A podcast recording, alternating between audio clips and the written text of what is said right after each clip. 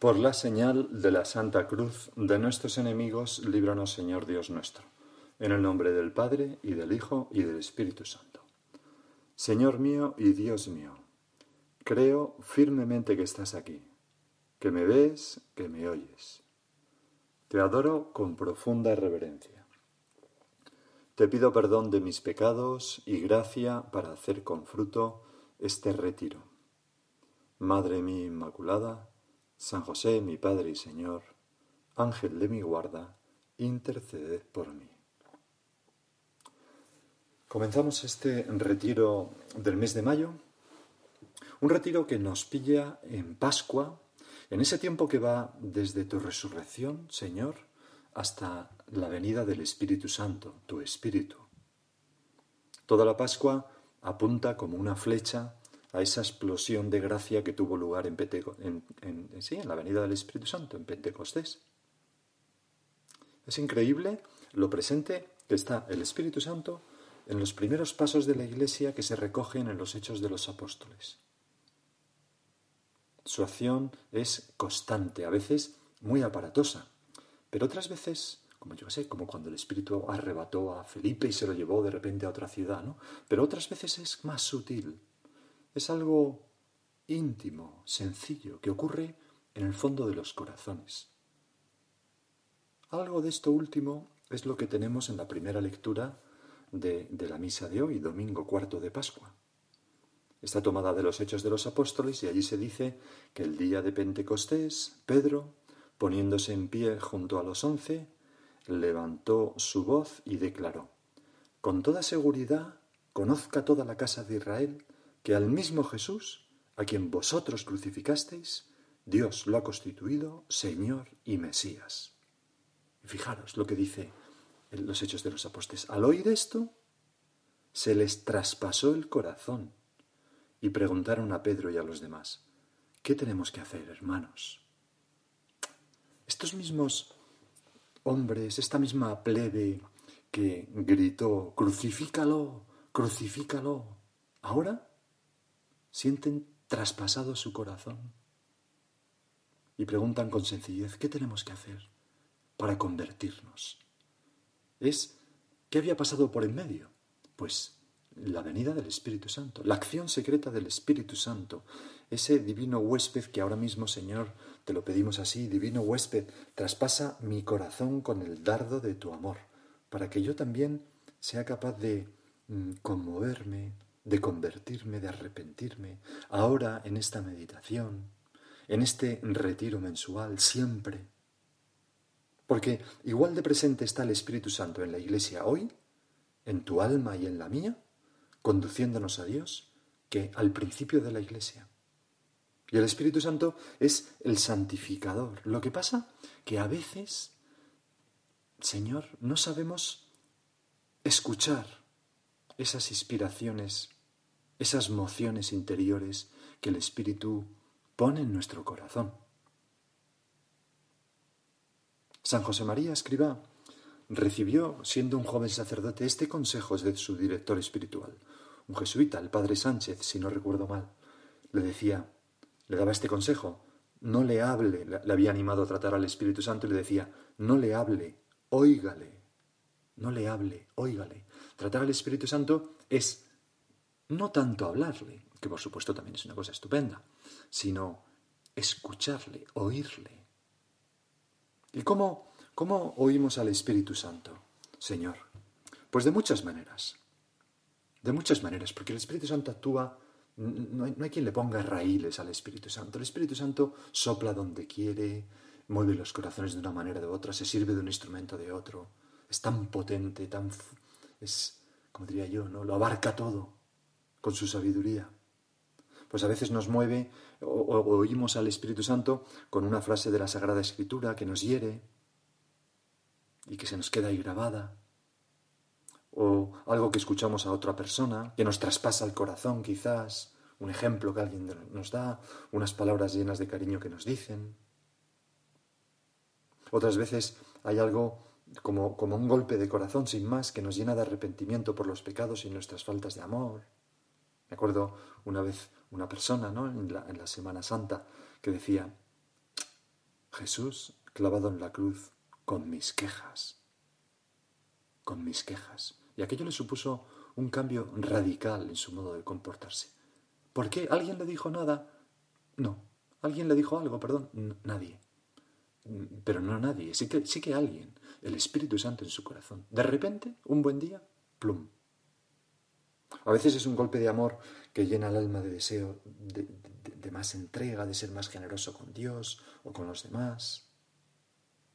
Por ejemplo, al beato Álvaro del, Portillo, del Portillo mm, siempre lo recordaba así.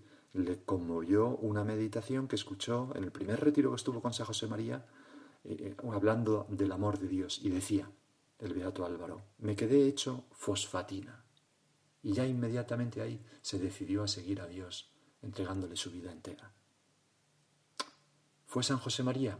Hombre, sí, el instrumento, pero fue el Espíritu Santo. A veces es un impulso interior abrir el corazón y quitarnos esas corazas, ¿no? Hace poco me ha llamado una persona, hemos tenido una larga conversación. Esta persona me contaba que en su matrimonio que iba muy mal, muy mal, pues por primera vez ha sido capaz de, eh, uno de estos días, mm, romper la coraza que tenía y mostrar su corazón, que no lo había hecho en su vida, no ya en el matrimonio, sino en toda su vida, y mostrar lo que le hace sufrir, lo que lleva adentro, etcétera, etcétera. Y eso está suponiendo pues un reconstruir el matrimonio. Pues es un toque de la gracia, sin duda, del Espíritu Santo. O una chica del colegio mayor que una vez me, me, contaba que su novio pues no le ponía WhatsApp y, y lo echaba mucho de menos y pensaba, ya no me quiere. Y entonces pensó de repente, ¿y yo con Dios? ¿Y yo con Jesús? ¿Cómo se sentirá Jesús que no le hago ni caso a lo largo de todo el día? Igual de mal que yo. Pues todas esas cosas son maneras en las que escuchamos un poco al Espíritu Santo. Fíjate lo que decía Teresa de Lisieux, Santa Teresita. El doctor de los doctores, es decir, el Espíritu Santo, enseña sin ruido de palabras. Yo nunca le he oído hablar. Señor, qué consuelo decir a una santa tan grande, ¿no? Que él, yo nunca le he oído hablar, pero siento que está dentro de mí y que me guía momento a momento y me inspira lo que debo hacer o decir. Y las más de las veces no es precisamente en la oración donde esas luces abundan, sino más bien en medio de las ocupaciones del día. ¿Lo veis? Puede ser cualquier cosa. Cualquier cosa, ¿no? Algo tan curioso como lo que me contó en una ocasión una, una madre de familia que estaba mm, resistiéndose a tomar una decisión para mucha gloria de Dios. Y entonces me escribe un día un WhatsApp y, me dice, le quería contar, últimamente me persigue un anuncio de Nestí, tal cual, que dice así, tú sabes lo que te conviene. Y no dice más. Es una frase realmente escrita y no sé por qué cada vez que cojo el coche me la encuentro. Era antes de la cuarentena. Dios habla cuando menos te lo esperas. Porque lo aplicaba a que Dios le decía eso. Tú sabes lo que te conviene, decídete, da ese paso. Pues el Espíritu Santo nos puede hablar hasta en un anuncio de, de. Y fíjate, me fijo yo también, Señor, eh, claro que soy el primero que me tengo que aplicar estas cosas, pues lo que decía eh, San José María en una carta a sus hijos en el año 74. Importa mucho percibir las mociones que utiliza la misericordia de Dios para dirigir nuestro corazón a su servicio. La repito, importa mucho, mucho percibir las mociones o inspiraciones que utiliza la misericordia de Dios, que es el Espíritu Santo, para dirigir nuestro corazón a su servicio. Porque el Espíritu Santo es quien nos hace santos, quien nos conduce a la santidad, quien nos lleva al cielo. Y por eso nosotros, Señor, tenemos que despertar el alma a esas inspiraciones y emociones, verdaderas palabras interiores del Espíritu Santo, mucho más amorosas de lo que nos podamos imaginar y mucho más frecuentes de lo que, de lo que a veces pensamos. El Espíritu Santo, si le oímos, no para de hablarnos. Me viene a la cabeza un viejo chiste, que en fin es una tontería, pero eh, un matrimonio que están juntos, ¿no? Y entonces eh, la mujer se vuelve al marido y dice, ya tantos años como llevamos juntos y no me has comprado nunca nada. Y el marido le mira con cara de sorpresa y le dice, pero nunca me has dicho que, vendieras nada.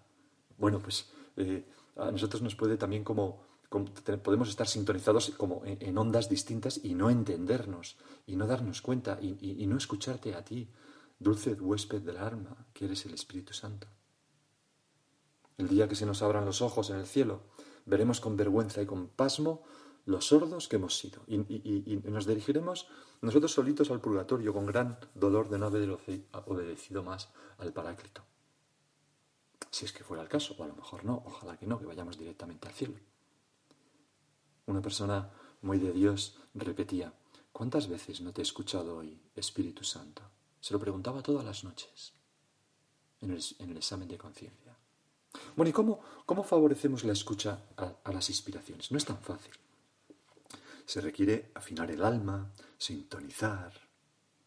Eh, si no te esfuerzas en limpiar el aposento del Espíritu Santo en tu alma, ¿cómo va a sentirse a gusto? Pedir perdón al Señor por las faltas que haya, ¿verdad? Ese invitado se calla cuando hay otros invitados groseros. O se va. y a veces hay invitados que gritan muchos, que son groseros en nuestro corazón. Y por eso tenemos que hacer silencio interior, recogimiento, hacer callar a esos mm, a esas personas que contrarían al Espíritu Santo, no, no esas personas, ¿no? sino es, un modo de hablar simbólico, ¿no? metafórico, pues eh, hacer callar pues, las pasiones, hacer callar las preocupaciones, hacer callar pues, la preocupación por las cosas materiales, para recogernos en silencio interior y escuchar al Espíritu Santo. La oración es eso, lo que estamos haciendo ahora. Procura, dice Camino, lograr diariamente unos minutos de esa bendita soledad que tanta falta hace para tener en marcha la vida interior. Una de mis hermanas contaba cuando se iban a casar, ¿no? que le había dicho a su futuro marido, te advierto que yo necesito una hora diaria de soledad para llevar adelante mi vida. Una hora de leer, de rezar, etc. ¿no? Bueno, pues nosotros también necesitamos ese tiempo mm, de recogernos diariamente, como estamos haciendo ahora, Señor. Seguro que te agrada mucho, para remansar las luces de Dios, apuntar las luces de Dios, para no extinguir en nosotros la voz del Espíritu, como dice San Pablo a los tesalonicenses. Aunque luego nos pueda hablar en muchísimos otros momentos a lo largo del día. Pero en la oración traemos a la memoria esos momentos, anotamos y, percibimos más claramente tu voz. Otro modo de favorecer la escucha a estas inspiraciones, fundamental, importantísimo, si esto, si esto quedara claro, ya en, en, este rato de oración contigo, Señor, ya daríamos un paso de gigantes en nuestra vida interior. Este punto es la docilidad a las inspiraciones. Es decir, se requiere no decir no a cada una de esas inspiraciones, o al menos intentarlo.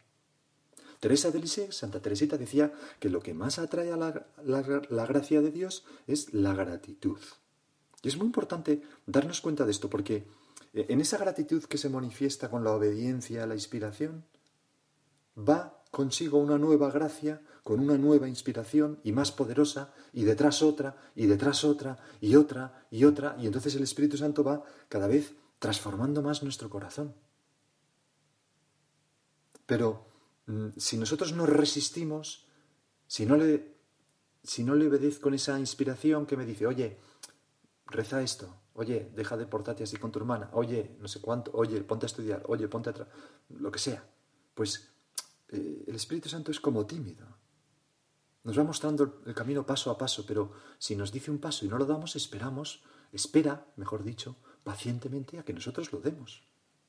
Me acuerdo de una chica que me decía, era una chica con una vida interior impresionante, que me decía que, que notaba muchísimo cómo empezaba el Espíritu Santo a hablarle. Y un día iba por la calle escuchando música y entonces empezó a escuchar al, al Espíritu Santo que le decía, eh, ofréceme este rato, reza el rosario en vez de la música. Y ella decía, no empieces, no empieces, déjame escuchar la música tranquilamente, ¿no? Pero eh, al final acababa haciéndole caso. Pues aunque sea una cosa así, también aquí se, cumplen tus palabras, Señor, de al que tiene se le dará y tendrá en abundancia, pero al que no tiene, incluso lo que tiene se le quitará. Hay personas que a base de decir que sí, Sí, amor mío, lo que quieras. Sí, Señor, lo que quieras. Sí, Espíritu Santo, esto, venga, esto, esta mortificación, sí, esto tal, esto tal, esto cual. Por supuesto. Pues a base de eso, mm, cada vez tienen más inspiraciones que no son una cosa agobiante, sino una cosa gratísima que transforma nuestro corazón y que nos va como ante nuestra sorpresa descubrir que vamos haciendo bien a nuestro alrededor y que nuestra vida se va transformando en algo que nosotros éramos incapaces. Quizás lo veamos en la segunda meditación, esto un poco más extenso. No nos tiene que dar miedo.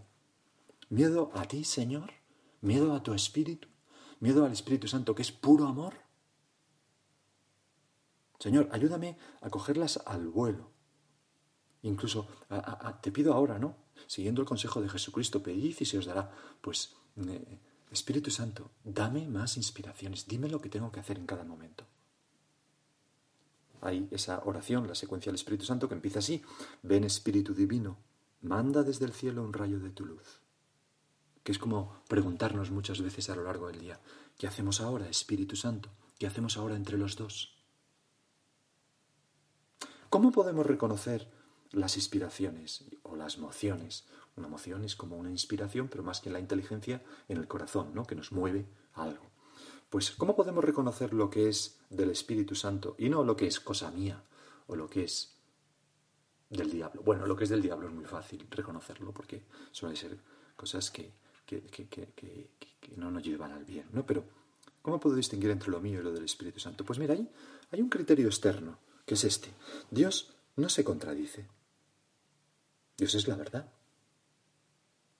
la Sagrada Escritura, el magisterio de la Iglesia, las enseñanzas de la Iglesia, ya ahí está contenida, contenidas muchas expresiones de la voluntad de Dios, por ejemplo, los mandamientos o los deberes de Estado, ¿no? Si, si, si algo que yo siento como una inspiración va en contra de eso, pues no es de Dios, sino del diablo o mío. Pues por ejemplo, yo creo que Dios quiere de mí ahora que deje a Maripili, mi mujer, y me vaya con Maricuki. Pues esto no es de Dios, evidentemente. Pues yo quiero que, creo que, Dios lo que quiere ahora es que no me obsesione tanto con este examen y descanse y me eche una buena siesta. Hombre, si tienes examen de mañana y, tu obligación como estudiante es sacar adelante las asignaturas, piénsate si eso no será más bien fruto de la pereza que del Espíritu Santo. Vamos a, ser coherentes. Si Dios nos ha, hecho que nos, hagamos, nos ha dicho que nos hagamos santos en nuestro trabajo, pues es presumible que lo que nos pida vaya dirigido en esa dirección, no en la contraria. Y así con todo, ¿no? Por eso es tan importante, ya lo vimos en una meditación, no torcer, no forzar la conciencia, esa, esa altavoz de Dios en el alma, ¿no? Sino al revés, formarla muy bien, para no engañarnos. Formar la conciencia es aprender a escuchar y reconocer las inspiraciones del Espíritu Santo. Y luego tenemos un criterio interno, a la propia inspiración o emoción. Nuestro Señor nos dijo en el Evangelio que el árbol se conoce por su fruto. El árbol, el, árbol bueno da frutos buenos y el árbol malo da frutos malos. Pues las inspiraciones que vienen del Espíritu Santo producen paz en el alma, que es uno de los frutos del Espíritu Santo, la paz. Y es un criterio para reconocerlas. Lo que nos da paz en el alma, que es compatible con una lucha esforzada o tener las pasiones en contra, o ir contra nuestros gustos, o hacer algo que, que nos produce cierto desconcierto, pero tenemos en el fondo del alma, tenemos paz. Eso es de Dios. ¿Qué nos dijiste tú, Señor, cuando te apareciste resucitado? ¿Qué es lo que dices continuamente? Paz a vosotros, la paz esté con vosotros. Así lo expresaba el cardenal Ratzinger en una ocasión. Una de las reglas fundamentales del discernimiento de espíritus podría rezar. Donde hay tristeza, donde muere el humor, allí no está ciertamente el Espíritu Santo, el Espíritu de Jesucristo. Al revés, la alegría es una señal de gracia. Es un consejo buenísimo. Recuerdo una vez una chica, eh, bueno, ya recién casada, ¿no? Y hablaba conmigo desde hacía muchos años. Y, entonces yo alguna vez le había propuesto a esta chica que se pensara si quizás lo suyo, no, si no tendría vocación como supernumeraria del Opus Dei. Pero ella lo, pensaba y me decía, pues creo que no, porque iba habitualmente por un centro de la obra, etc. Bueno, y nada, pues muy bien, seguimos hablando, ya lo tenía, pues se lo había preguntado, pues no sé, a, lo largo de ocho años como dos o tres veces. Y, de repente un día me llegó y me dijo, pues creo que, ¿se acuerda aquello que me preguntó tal cual? Y digo, pues sí, sí, me acuerdo. Pues creo que sí. Me, llevó, me llevé a una, una sorpresa. Y le digo, ¿por qué crees que sí ahora y antes no? Y me contestó, porque cuando ahora pienso en esa posibilidad, se me llena el corazón en lo más hondo de una alegría inmensa. Sin haber leído a Ratzinger estaba diciendo lo mismo. La alegría, dice Ratzinger, es una señal de la gracia. Qué importante esto. La alegría y la paz. Lo que viene del Espíritu Santo da alegría y paz. Por eso tu Señor, aunque nos pida cosas muy difíciles, ojo, no quiere decir que el Espíritu Santo no nos pida cosas exigentes que contrarían nuestros gustos. A veces sí, nos hacen falta. Acuérdate de aquel arquitecto que fue secuestrado durante un montón de tiempo y entonces el día de su, Bosco, ¿no? Se llama arquitecto mexicano y tiene algún testimonio por ahí. Y entonces contaba cómo eh, el día de su cumpleaños pidió, pues estaba en un cubículo pequeño, sin ninguna, sin nada. Entonces pidió como regalo de cumpleaños a los secuestradores, hombre, un whisky. Entonces le trajeron un whisky con hielo, lo cogió en la mano y cuando iba a empezar a tomarlo, pensó, se lo puedo ofrecer al Señor como mortificación por mi familia. Y lo hizo. Y decía que lo hizo con mucha alegría. Bueno, pues, pero por eso nuestro Señor pudo decir que mi yugo suave y mi carga ligera, porque las cosas que vienen del Espíritu Santo son siempre así. Producen paz y alegría. Y luego, para reconocerlas, tenemos otro criterio que es abrir el corazón en, en la dirección espiritual, si tienes un director espiritual. San Francisco de Sales decía una cosa que, da mucho que pensar, ¿no? Decía, todo es seguro en la obediencia, todo es sospechoso fuera de ella. Cuando Dios arroja sus inspiraciones en un corazón, el Espíritu Santo, la primera que el Espíritu Santo comunica es la de la obediencia. No una obediencia ciega, ¿no? Que sin, sin razonar y sin dialogar. Pero, pero, pero da mucho que pensar, ¿no? Que cuando el Espíritu Santo me inspira algo, lo primero que me inspira es el, consultarlo en la dirección espiritual y ser dócil a lo que me dice. Esas personas que van como buscando quien le diga lo que quieren oír y si este cura no me lo dice cambio a otro y luego a otro, aunque hasta que alguno me diga lo que yo quiero, pues son personas que, que, no sé, me parece a mí, ¿no? A lo mejor son muy buenas, pero, pero que están equivocadas y que no van a avanzar mucho en el camino de la santidad, desgraciadamente. ¿Por qué? Es tan importante oír esas inspiraciones del Espíritu Santo y seguirlas. Mira, porque la santidad no consiste en cumplir un plan que nosotros nos tracemos, sino en obedecer a lo que Dios, a través de estas inspiraciones del Espíritu Santo, nos dice y nos pide. No todo el que dice Señor, Señor, entrará en el reino de los cielos, sino el que cumple la voluntad de mi Padre. Nos has dicho tú, Señor. Ser cristianos no es segregar un jugo de santidad que nosotros tenemos dentro de nosotros, no, no, no, sino que es recibir el agua del Espíritu, ¿no? Recibir la gracia y dejarnos llevar por ella, inundarnos. Y esa tarea pues supera nuestras fuerzas, porque nosotros no somos capaces de cambiarnos ni de ponernos en movimiento a nosotros mismos. Solo el Espíritu Santo lo puede hacer. Y si sabemos esto, pues nos ahorraremos muchos combates inútiles. Inútiles porque estábamos luchando en lo que nosotros queremos y no en lo que el Espíritu Santo quiere. A lo mejor yo estoy luchando en, pues no lo sé, en, en, hacer unas mortificaciones, unos sacrificios enormes que voy a ofrecer al Señor eh, muy costosos y unos ayunos de todo el día y, lo que el Espíritu Santo me está soplando es sonríe más a tu mujer o a tu marido o a tus hijos o a tus padres. Levántate a recoger los platos. Eso a lo mejor es eso lo que quiere de ti. O reza al ángelus con piedad. Y nosotros estamos luchando en algo mucho más difícil para lo que no tenemos gracia y que, claro, nos desanimamos porque no somos capaces de hacer. Y, si lucháramos en lo que el Espíritu Santo quiere, que a lo mejor es más fácil, pues, ¡bum! venceríamos y Dios nos daría más gracia y ¡bum! venceríamos y más gracia. Y es como una espiral acelerada, un movimiento uniformemente acelerado, cada vez más deprisa, más deprisa, hacia la santidad y hacia la felicidad en esta vida y en el cielo. Señor, que yo no luche jamás en lo que se me mete en la cabeza porque no sé por qué. Que yo luche en lo que tú metes en mi, en mi cabeza y en mi corazón, en lo que tú quieres. Porque solo el Espíritu Santo conoce el camino de cada uno hacia el cielo, que es distinto. Con frecuencia nuestra santidad acaba siendo algo muy distinto de lo que habíamos pensado. Por eso es tan, tan inútil compararse muchas veces. ¿Te acuerdas de aquel diálogo de Jesús con Nicodemo? El viento sopla donde quiere y oyes su voz. Oh, pero hay que oírle, hay que oírle. Pero no sabes de dónde viene ni a dónde va. Así es todo lo que ha nacido del Espíritu Santo. Pues eso es lo que nosotros tenemos que hacer, Señor, para ser santos. No hay que hacer cosas muy difíciles.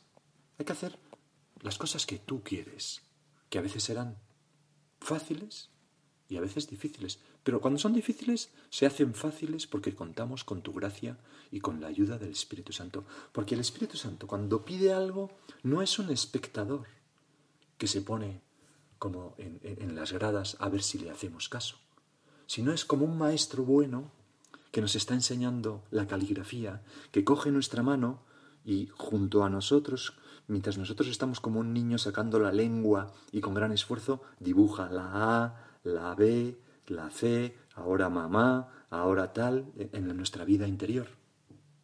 Cuando nos pide algo nos ayuda. Por eso es tan importante Decía San José María, frecuenta el trato del Espíritu Santo, que es quien te ha de santificar.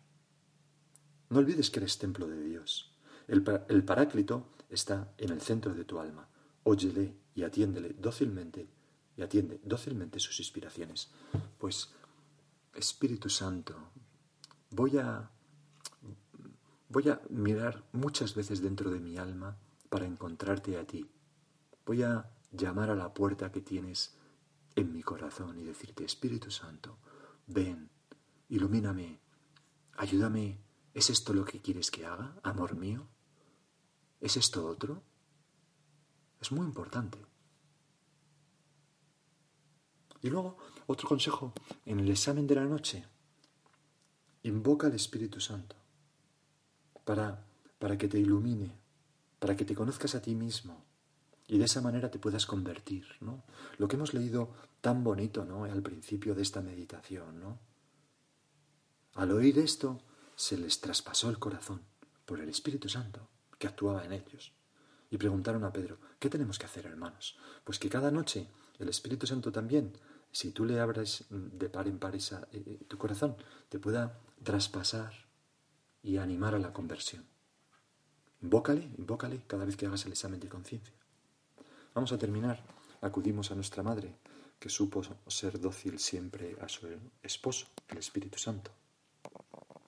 Ese gran maestro, que, alguna santa ha dicho que es como un maestro que pone una, escuela en nuestra alma, ¿no? Y cada vez que damos una lección, si la, si la aprendemos y la ponemos en práctica, pues luego nos da otra, y luego nos da otra, y otra, y otra. Nos podemos imaginar lo que debió ser la intimidad del Espíritu Santo con María desde niña, ¿no? Constantemente diciéndole cosas, animándole a cosas, y nuestra madre diciendo siempre, sí, sí, sí, hágase en mí según palabra, hágase en mí según palabra. Cuando nuestra madre recibió el anuncio del ángel, estaba muy preparada por millones de síes a inspiraciones del Espíritu Santo. Le resultó muy fácil decir que sí. Pues vamos a pedirle a ella que nos dé esa misma docilidad y esa misma capacidad de escuchar al Espíritu Santo. Te doy gracias, Dios mío, por los buenos propósitos, afectos e inspiraciones que me has comunicado en esta meditación. Te pido ayuda para ponerlos por obra. Madre mía Inmaculada, San José, mi Padre y Señor, Ángel de mi guarda, intercede por mí.